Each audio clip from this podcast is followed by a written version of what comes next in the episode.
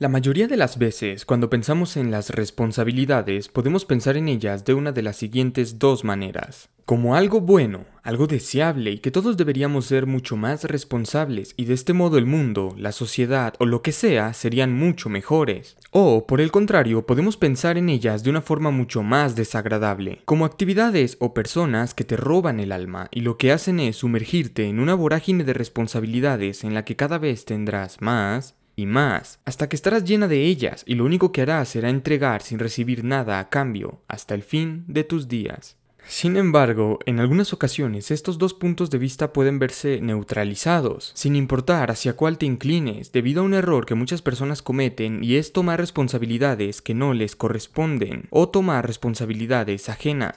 ¿A qué me refiero con esto? A que probablemente de niño se nos dijo o encasilló alguna tarea que no era precisamente nuestra responsabilidad y que generó el que tengamos cierta sensación de responsabilidad hacia con nuestros padres, nuestros hermanos o con nuestra pareja. Responsabilidades, por ejemplo, con su manera de sentir, sobre si son o no felices, sobre su comodidad o autoestima y demás aspectos que podamos cuidar en los demás. Estas creencias o patrones pueden no necesariamente haberse dado desde la infancia, pero es lo más probable.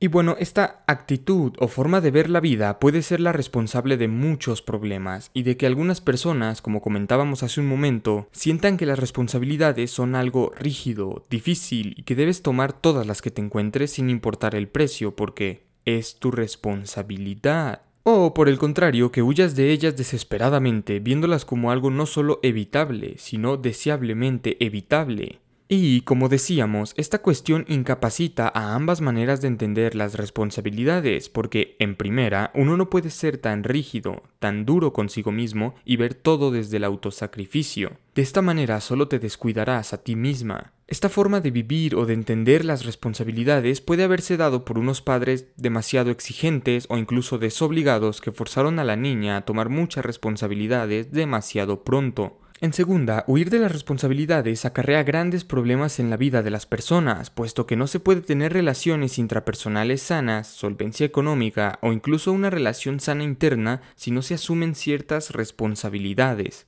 Esto puede deberse a unos padres cuyas responsabilidades los hacían infelices, algo que el niño notó e interiorizó como un reflejo de lo que las responsabilidades provocan, o debido a que la persona en cuestión haya crecido sin las responsabilidades adecuadas y por ende no haya desarrollado las habilidades necesarias para hacerles frente. Ahora, algo que puede suceder, sobre todo en los primeros casos, los que asumen demasiadas responsabilidades, es que estos acaben tomando algunas responsabilidades ajenas que los introduzcan en una dinámica que es perjudicial para todos.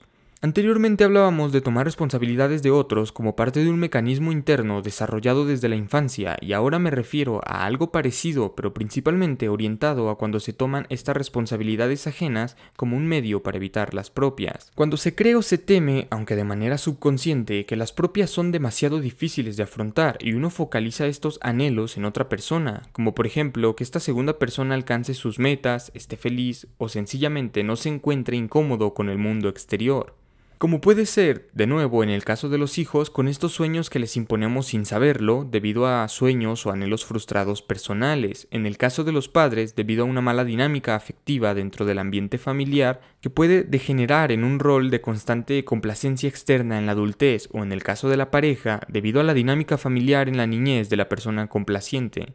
Cabe mencionar que esta dinámica es nefasta para todos los involucrados, pues es sencillamente insostenible y suele generar rencor, ansiedad, impotencia y daña las relaciones a largo plazo. ¿Cómo? Bueno, al tomar la responsabilidad de alguna otra persona y hacernos cargo de ella, a largo plazo puede provocar que esta persona, si no es que lo era ya, se vuelva incapaz de realizar esta tarea por su propia cuenta, necesitando más y más de la otra persona generando así una dinámica de complaciente, necesitado o dispuesto e indispuesto constante de la que será difícil salir y que terminará con la persona que ha tomado la responsabilidad quemada, agotada y quizás incluso harta de la persona de la que se ha hecho cargo durante tanto tiempo y a la persona a la cual se le ayudaba con la responsabilidad tornándose más inepta, invulnerable e irresponsable. Y bueno, en cuanto a las personas alrededor, sobra decir que esta dinámica o tendencia los absorberá o terminará alejándolos dependiendo de sus propias capacidades.